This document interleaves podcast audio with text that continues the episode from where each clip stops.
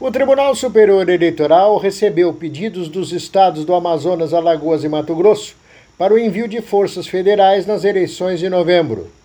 Na sessão de terça, 27, foram aprovadas cerca de 350 pedidos para municípios de sete estados. Para a sessão desta quinta-feira, 29, novos pedidos serão analisados pelos ministros.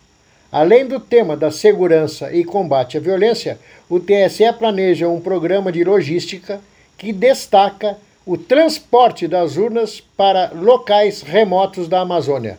Do TSE, Sérgio Oliveira.